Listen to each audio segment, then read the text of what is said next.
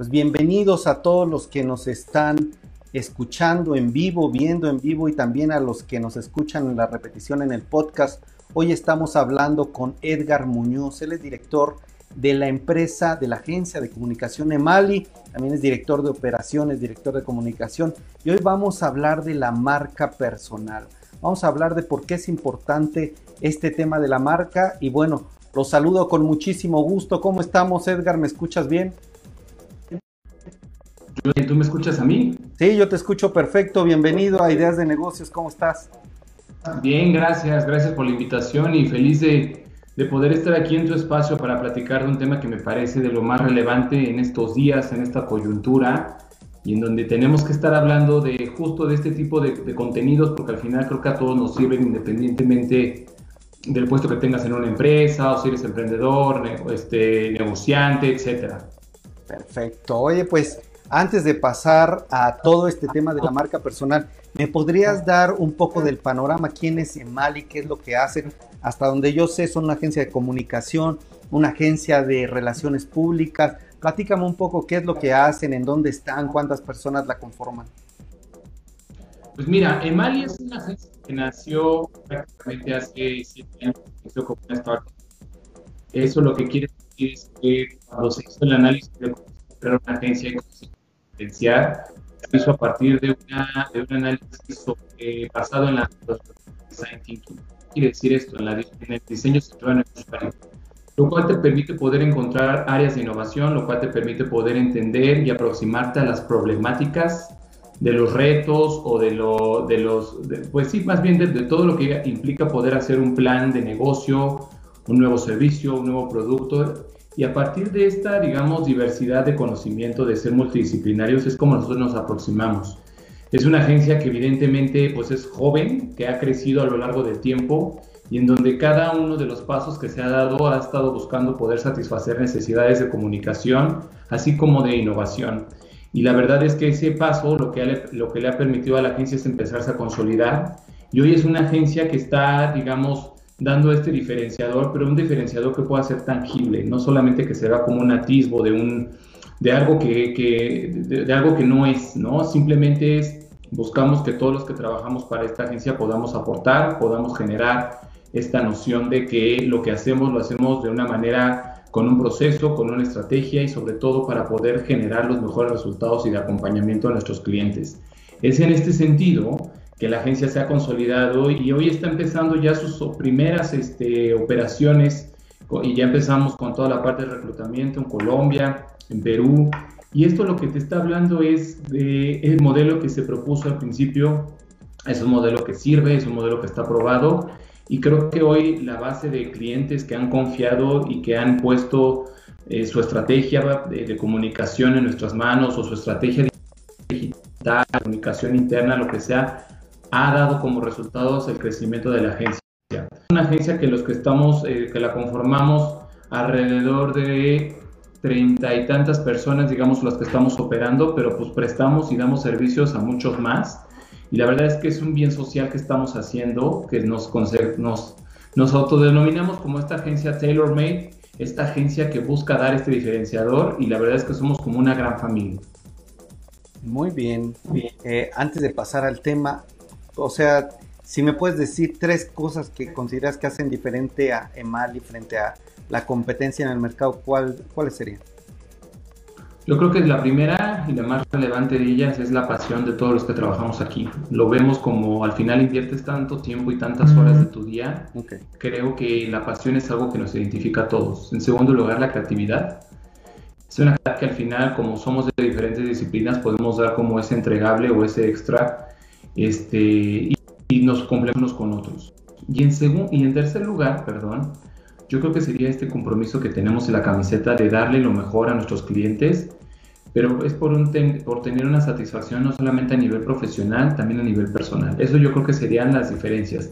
Y sí, o sea, no voy a denostar a nadie, pero creo que el que seamos una gran familia hace que los resultados se vean de una manera tangible. Ok, me parece interesante esto que me estás diciendo. Y ahora yo quiero, eh,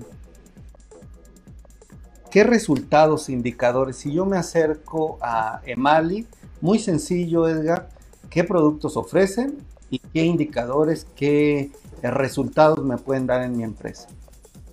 Bueno, eh, los, productos que ofrecemos son la comunicación y esa comunicación se puede ver interna, servicios de comunicación externa, lo cual implica el servicio de las relaciones públicas, pero también con otro tipo de stakeholders que no necesariamente implica la relación un poco más allá, la vinculación y relacionamiento con la sociedad civil.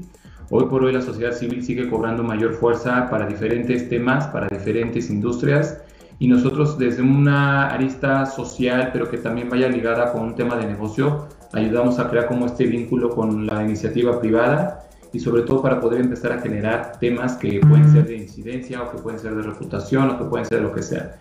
Y tenemos la parte digital, que la parte digital es a través de Ferente, que es la nueva división de Mali, en donde lo que se está buscando es hacer como una decisión para poder hacer una empresa en un futuro completamente independiente que solamente esté enfocada a temas digitales, que solamente esté enfocada, evidentemente va en este camino, no solamente a hacer redes sociales, content management, sino que también pueda empezar a hacer este, temas de inteligencia de datos, tema que tenga que ver como el análisis de datos, que es hacia donde nosotros nos estamos yendo. Y tú como empresa, ¿qué beneficio puedes tener? Pues lo más importante es ayudamos a articular tu plan de comunicación, salvaguardar la reunión y sobre todo es con el conjunto de todo esto a nivel interno quizás es darle como este engagement a tus audiencias, a tus empleados para que se sientan orgullosos, para que podamos contribuir, para acompañarlos en este camino del negocio y poderlos estar informando en tiempo y forma. A nivel externo, pues es, mucha gente tiene productos nuevos, servicios, etcétera. Nosotros lo que les ayudamos es darles a conocer estos productos a sus audiencias que ya evidentemente también los podemos ayudar a definir. Los relacionamos con los medios, hoy que también está muy de moda el influencer marketing. Eh, hacemos todo este tipo de iniciativas que evidentemente, sobre todo en la parte digital, también ya las podemos contabilizar, cómo le está eh, pegando el retorno de inversión al cliente, pero sobre todo es a crear esta reputación, que también ahorita vamos a hablar un poco de eso, para que puedan tenerlo este, como muy en mente, ¿no? Ok, pero todo esto se puede medir, Edgar. Al final hoy creo que una de las grandes, eh, yo siempre he creído que lo que no se mide no avanza, ¿no? No lo puedes perfeccionar. Si lo quieres medir, por ejemplo, hablando de la parte digital, sí puedes medir lo que tú estuviste haciendo, de todos estos mensajes, estas iniciativas, cuántas de esas este, mensajes fueron impactados y cómo jalaste tú a ese usuario, que eso puede convertirse en una venta, en una consulta, etcétera. Eso es completamente medible. En el caso de las relaciones públicas, lo puedes medir concretamente, digamos, hablando con los medios, es con las menciones que te dieron, el alcance, el pasadón, etcétera. Pero cómo nosotros lo ligamos con un tema de negocio, se pueden ocupar diferentes metodologías que es la que nosotros tenemos para ver si estamos incrementando el número de búsquedas, si estamos incidiendo en generar un cambio o una percepción y sobre todo también cuando se hacen programas muy específicos o campañas muy específicas, podemos saber si esta campaña funcionó porque evidentemente esto se va a decantar en el mayor consumo del producto o del servicio, mayor demanda, etcétera. Y a nivel de reputación, Miguel, acuérdate que la reputación cuesta, la reputación vale. O sea, muchas veces hemos estado viendo grandes compañías que se meten en estos temas por una mala reputación en donde vemos cómo la acción baja. Nosotros, pues al final, cuando trabajamos, trabajamos son compañías que cotizan en bolsas. Entonces, salvaguardar esta reputación sí tiene un fin, para que evidentemente la imagen y lo que tengan los accionistas también de la, la propia compañía puede ser una eh, positiva, pero también tiene un efecto por, o sea, de manera proporcional en la percepción que tú tienes como consumidor. Es decir, tú te comprometes más con aquellas marcas que se comunican contigo de una manera empática, que se comprometen con el medio ambiente o que se comprometen con X o Y. Eso al final va creando un eco en ti como persona como un individuo. Y es para eso que nosotros podemos empezar a articular su estrategia. Dos preguntas más para cerrar este tema de Mali y creo que ya nos estás dando muy buena información de ustedes, Edgar. Es cómo les ha ido con la pandemia. Al parecer, pues muchos clientes están o cancelando, diciendo, sabes que bajo la iguala o estoy reprogramando o estoy poniendo pausa. ustedes cómo les fue? ¿Cómo ven la situación de las agencias de relaciones públicas en México? Y también precios, en qué rangos, una estrategia de comunicación sencilla, desde qué rangos puede hacer y, qué otros precios podrías darnos. Pues mira, muy buena e interesante tu pregunta. Al final creo que eh, es una respuesta que no puede ser dicotómica, es decir, creo que en este matiz podemos nosotros jugar. A nosotros como agencia, la verdad es que afortunadamente, y es algo que yo quiero agradecer también públicamente al equipo que está detrás de mí, a todo el, digamos, el back office que siempre estuvo apoyándonos y que siempre estuvo ahí, nos fue muy bien, tuvimos crecimiento. El año pasado, la verdad que se pensaría que evidentemente iba a haber una, un decrecimiento, pero no, nosotros tuvimos un crecimiento. ¿Por qué? Muchas de las empresas que se agregaron, digamos, al portafolio de clientes se dieron cuenta cuán importante era la comunicación desde la parte interna. Mandaste a la gente a su casa, les tenías que comunicar cómo iba a ser ese proceso, cómo podían acceder a los procesos internos o cómo podían empezar a generar los resultados, etcétera. Y todo eso, esa especulación de comunicación. Por otro lado, también a nivel externo, también se dieron cuenta que con todo este cambio de paradigma en donde nos íbamos a encerrar tenían, tenían, las marcas tenían que ser más sensibles. No podía salir a hablar y decir, oigan, este, sí está bien el COVID, pero ¿qué creen? Yo tengo A, B, C, D. Entonces, ser empático y ser como estratégico en cómo vas a emitir estos mensajes en este contexto que es tan difícil y que al final seguimos viviéndolo y vamos todavía a estar un pequeño rato en este sentido, creo que ahí fue donde se dieron cuenta y nos empezaron a buscar y nos empezamos a relacionar, pero también a nivel interno a nosotros nos replanteó de qué manera estamos haciendo esta comunicación estratégica y cómo ayudamos a nuestros clientes para poder hacerlo. Y en ese ir y venir, los primeros tres meses te diría fueron los más complicados porque fue mandar toda la operación a sus casas, porque al final lo que queremos siempre es salvaguardar la integridad de todos los que trabajamos aquí. Pero también es, que creo que me parece que fue un, un ejercicio en el cual se dieron las cosas bien. Ese crecimiento se dio evidentemente en mayor trabajo, este, ganas de querer hacer y seguir impulsando estos temas. Y respondiendo a tu pregunta, al final creo que nosotros como una agencia que hoy es 100% mexicana, de capital mexicano, privado, y que no pertenecemos a estos grandes conglomerados este, internacionales, tenemos hoy la flexibilidad y la capacidad de poder adaptar o ajustarnos a los presupuestos.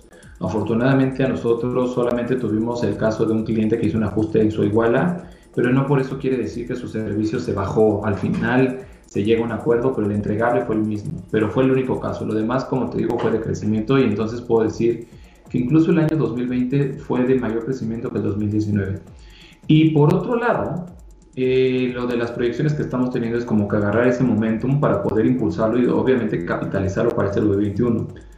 Pero bueno, lo que te decía es sobre el tema de los costos, nosotros tenemos esa capacidad de adaptarnos porque al final sabemos y somos conscientes, sobre todo quizás en aquellas empresas que son mexicanas o ONGs que no tienen una gran inversión, siempre nos gusta en donde quizás podríamos hacer algunos trade-offs ¿no? de la parte del servicio sin que se comprometa la calidad. Pero para que te des una noción, este, te voy a poner dos escenarios. El escenario, digamos, muy agresivo podría ser es una estrategia muy completa, robusta de comunicación que tenga su componente interno, externo, puede estar rondando entre los 60 a 90 mil pesos mensuales, ¿no? También se puede hacer por un proyecto, pero también hemos trabajado ¿no? por, con, con, clientes y actualmente tenemos clientes a los cuales les estamos cobrando una iguala de 15 mil pesos. Y no porque sean chiquitos, simplemente hay una necesidad de ayudar y somos empáticos. Y creemos que en la medida que nosotros regresemos todo lo que la sociedad nos da, en esa medida nos va a ir mejor a nosotros. Excelente. Muy bien, Edgar Muñoz. Oye, ¿quién son los socios? ¿Tú eres socio de la agencia y hay otros? Hay dos socios que, bueno, siempre me han pedido que guarde su, su identidad. Ah, no te Exactamente. Entonces, mantengamos la... Respeto, ellos son socios que evidentemente aportan mucho del capital. Yo tengo una participación dentro de la agencia con también con capital, pero sobre todo para llevar la parte de la operación y pues me contrataron para hacer este crecimiento del cual te estoy hablando. Entonces entenderás un poco la presión, ¿no? es cierto. Siempre Mantengámoslo en el anonimato. Oye, mi estimado Edgar, pasando, ya nos quedan unos minutos, te pido, ahora sí nos vamos volando. ¿Qué es esto de la marca personal? ¿Cómo desarrollarla? Pues si puedes darnos unos tips, ¿no? Eh, si se puede, en unos cinco puntos de cómo impulsar una marca personal y desarrollarla en la era digital en unos cuantos minutitos. Sí, sí, sí, no te va a quitar. Bueno, con un poco lo que te estaba diciendo, hoy en día, con la situación que estamos y desde antes, pasamos demasiado tiempo en plataformas sociales, en internet. O sea, nada más para darte datos duros, así como muy, Hace poquito la Universidad Panamericana hizo una publicación que, en donde mencionaba que el mexicano durante este confinamiento estamos pasando alrededor de nueve horas al día, este, interactuando con un mundo o con el otro a través de una plataforma digital. Lo que está sucediendo es que evidentemente el branding personal se está convirtiendo en algo muy importante. Y el branding personal, sin vos querer buscar como una definición, digamos, del libro, es es esta combinación, digamos, de, habilidades, de, experiencias que te hacen ser quien eres. Hoy yo estoy platicando aquí contigo y al final estoy abonando a la marca Edgar, en la forma en la cual me expreso, en la forma en la cual este, evoco un mensaje, en la forma en la cual yo puedo decirte ABC o genero una opinión, etc. Desde ahí estamos hablando del branding personal. Y creo que en ese sentido el desarrollo de una marca conlleva mucha responsabilidad, conlleva también ser conscientes que a partir de esto de la marca personal, tú, el tema que tú quieras. Pero también, por ejemplo, si lo vemos desde un punto de vista de, de, de alguien que está buscando trabajo, también es relevante. ¿Por qué? Porque hoy tenemos todos estos datos que sabemos en que grandes compañías, mismas plataformas digitales para buscar a candidatos, te pueden ya empezar a hacer un traqueo, cuáles son los temas sobre los cuales tú estás aportando, abonando, cuáles son tus posturas o si eres una persona que está en temas polémicos. Entonces, hay que ser conscientes que este branding personal es un ejercicio que hacemos diario y que tenemos que, en la medida que seamos conscientes, cuando tú generas un contenido, una opinión, etcétera, todo eso va a tener un eco. Y lamentablemente o afortunadamente, dependiendo cómo lo quieras ver, hoy todo se queda en Internet. Entonces, hay memoria. Por eso, en la medida que tú seas consciente de que el contenido que tú vas a generar, que puede ser un video, un tweet, eh, un pensamiento en Facebook, todo eso va abonando y la gente va empezando a crear una percepción sobre ti. Entonces, los dos, tres tips que yo les podría dar serían de manera de resumen es, por un lado, ser muy conscientes que evidentemente hay una memoria. Dos, que todo lo que nosotros emitamos, asegurémonos siempre de emitir información que sea fidedigna. Hay que documentarse mucho para poder empezar a emitir una opinión sobre un tema y estar siempre actualizados. Y por otro lado, la forma en el cómo decimos las cosas o cómo abordamos, porque todo eso va generando, digamos, huella, que esa huella puede ser para que después te puedas catapultar en un mejor puesto de trabajo, o para poder traer inversionistas, o para poder generar tu propia marca ya como un negocio, como una idea en la cual tú quieras hacerlo. Y como marcas de personas hay N cantidad. Evidentemente los americanos tienen una gran, pero no, no, no, no estoy denostando a México, pero tenemos muchas historias de gente que hoy usa su imagen como su marca y eso lo capitaliza. ¿En dónde pondrías tú el énfasis si dedicarnos a una misma red social, abarcar todas las redes sociales, eh, distribuir, ya creo que ha quedado claro que no hay que distribuir el mismo contenido en todas, cada una tiene un sentido, un público muy específico, pero ahí cuál sería tu recomendación en cuanto a la estrategia de las redes y en dónde ves eh, o cuál, qué, cuáles son tus recomendaciones para los clientes ya al momento de meterse en el mundo digital. Perfecto. Pues mira, yo, yo sí creo que tienes que ser como muy consciente que evidentemente las redes sociales tienen diferentes propósitos. Estoy hablando, por ejemplo, en LinkedIn. LinkedIn es un tema 100% de, que puede ser desde el punto de vista de reclutamiento, de networking con otros profesionales, con pares, etcétera. Muchas empresas ya, bueno, Emali también recluta mucho por LinkedIn, ¿no? Entonces, si ahí vas a evocar, no vas a meter temas personales o temas que sean como que tienen foro en otros lugares. Aquí son temas que tienen que ver con negocio, temas que tienen que ver con la coyuntura, temas que sí también están pasando alrededor del mundo, pero con esta lista. Por ejemplo, Facebook, Facebook es un poco más abierto porque ahí te permite tener esta comunicación bidireccional en donde va a haber un mensaje, pero tienes que ser que ese, consciente que ese mensaje puede tener una respuesta. Y esa respuesta no necesariamente es una respuesta positiva. Entonces, en ese sentido, tú también tienes que saber cómo poder responder ante cuestionamientos de la gente que está allá afuera porque es algo que no controlas, porque muy, podrías tener estudiado mucho tu contenido, pero si ese contenido no le hace eco a alguien o le hace ruido a alguien, pues tú tienes también saber cómo entender elementos como por ejemplo gráficos, etcétera, que te puedan apoyar. Pero bueno, Facebook lo que te permite es esta, esta creación de una con gran comunidad, te permite generar esta comunicación bidireccional y esto de la comunicación bidireccional te da muchos insights que son riquísimos para poder saber si lo que tú estás haciendo, lo que tú estás emitiendo va por buen camino o no, si tienes que hacer un ajuste. Instagram, acuérdate que Instagram, pues ahorita con la función que ya tiene tiempo de video, ahí es mucho de experiencias, de cómo generas una comunidad, de que compartir tu experiencia. La gente lo que quiere ahí es que te metas a su mundo de una manera quizás un poco más como a través del emotional branding, etcétera. Pero por ejemplo, ahí no es un buen lugar para estar, ¿no? Por ahí podrían llegar mensajes, pero no es la el canal de generar negocios, sino simplemente es para crear una que refuerce lo que tú estás diciendo en otros canales. Y Twitter, pues tienes que tener esta capacidad de poder generar o provocar en síntesis estos tipos de, de tweets o de pensamientos que por ahí puedas empezar a, a formarte opiniones, etcétera, y te puedas enterar, pero es algo también como súper rápido. Eh, YouTube, pues evidentemente estamos ahorita hablando en un tema de video, ahí es donde te puedes empezar a ahondar a, a, sobre temas con un poco de mayor profundidad, pero acuérdate que siempre tenemos que ser como muy precisos y muy concisos. La gente hoy, yo creo, y está también estudiado que ya está un poquito cansada de los choros, etcétera. Y mira que yo soy súper chorero. Entonces yo he tenido que aprender a ser muy preciso con lo que quiero decir. Y como recomendación es siempre tener en cuenta a qué público le quiero hablar, cómo yo me quiero vender o qué es lo que yo quiero vender. Y a partir de eso generar, generar tus mensajes. Mensajes, en el canal los vas a transmitir para que puedan hacer ese Oye, por último, Edgar, yo te quisiera preguntar sobre el tema de pautas. Yo estando en este tema de las redes sociales y los medios, luego ves que nacen medios o medios que tienen y alcanzan los 200 mil, el millón de seguidores, suscriptores, hay otras cuentas que nacen hoy en día ya tienen 14 mil, 20 mil, pero al final ves que no tienen interacción, no hay contacto, es más, pues les cuesta trabajo identificar en dónde está realmente el gusto de los eh, de la audiencia, ¿no? Porque pues están prácticamente comprando pues toda esta eh, estos seguidores. ¿Cuánto es lo recomendable invertir en pauta en las redes sociales? Híjole, pues mira, en una estrategia digital yo te podría decir que primero lo que tienes que hacer es cuando ya vas a salir, el primer pasito sería enfocarte en crear esa comunidad. Hablando, por ejemplo, yo, Edgar Muñoz, yo lo que quiero es que sepan que soy quizás un consultor en comunicación y que me quiero vender eh, como este consultor, que tengo experiencia en ABCD. Entonces lo que yo haría es generar una comunidad que evidentemente me permita generar ese grosor para poder ya empezar a dar otro tipo de mensajes.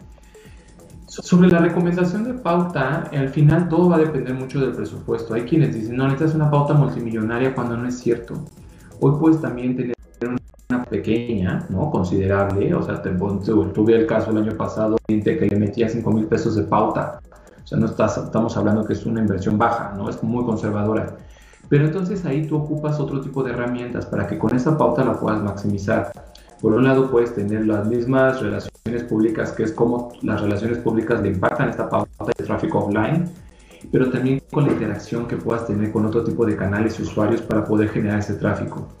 Entonces, al final creo que todo se puede adaptar, pero siempre teniendo en cuenta y claro hacia dónde queremos llegar. Y sí, como dices hoy, lamentablemente, porque sí digo lamentablemente, hay, hay sitios, hay usuarios que pues también, pues, no es, eso no es una mentira, se venden estos followers, ¿no? ¿Y tú cómo te puedes dar cuenta si alguien tiene buena interacción o no? Pues es justo con eso, el engagement que puedes tener tú con los likes, más allá del like, es, pero no puede ser que alguien tenga quizás 70 mil followers o una base y tiene 3, 10 likes, ahí te, desde ahí te está dando algo Total. como para pensar, ¿no? Entonces la recomendación es buscar este tipo de espacios en donde tengas buena interacción, buen engagement, aunque quizás no son esos millones que estás buscando, pero aquí sí tiene que ver calidad versus cantidad. Esa sería mi recomendación. Edgar Muñoz, director de la agencia EMAL y también director de comunicación y operaciones. Ha sido un gustazo, permíteme leer antes de que nos des los datos de contacto de Mali. Dice Jorge, excelente conocimiento por parte del entrevistado. Gaby nos dice dónde los puedo contactar. También Leonardo, excelente entrevista. Josefina, saludos Edgar. Mariel Medina, saludos Edgar. María Romero, buenas tardes. Nos saludan. Oigan, pues gracias a todos los que le están enviando flores a nuestro entrevistado. Y Edgar, mensaje final, ¿dónde los podemos contactar? Nosotros, muchísimas gracias. Este, nos, a nosotros nos pueden contactar en www.emali.com.mx la parte digital www.eferente.com.mx. También tenemos todas nuestras redes sociales que pueden ser contacto y con muchísimo gusto los podemos este, atender. En, Instagram estamos también como arroba emaliscb, eh, arroba mx, en Facebook igual. Entonces, por cualquier canal siempre vamos a estar con los brazos abiertos, pero sobre todo dispuestos a poderos apoyar y ayudar. Muchísimas gracias por el espacio. Un placer haber platicado contigo. Este, y pues bueno, aquí estamos lo que necesites. No, pues te esperamos pronto, mi querido Edgar. Muchas gracias. Que tengas muy buena tarde, muy bonito martes y pues te esperamos pronto por aquí. Hasta la próxima. Gracias. Cuídate. Hasta luego.